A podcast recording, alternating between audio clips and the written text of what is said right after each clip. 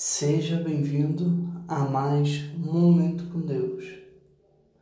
Nenhuma árvore boa dá fruto ruim, nenhuma árvore ruim dá fruto bom. Lucas capítulo 6, versículo 43. Você está sofrendo com os comportamentos dos teus filhos? Você está sofrendo com o teu próprio comportamento? Nós não percebemos que as duas coisas estão ligadas. Até que alguém nos mostre. As crianças aprendem rápido, imitam o comportamento daqueles que são importantes para elas.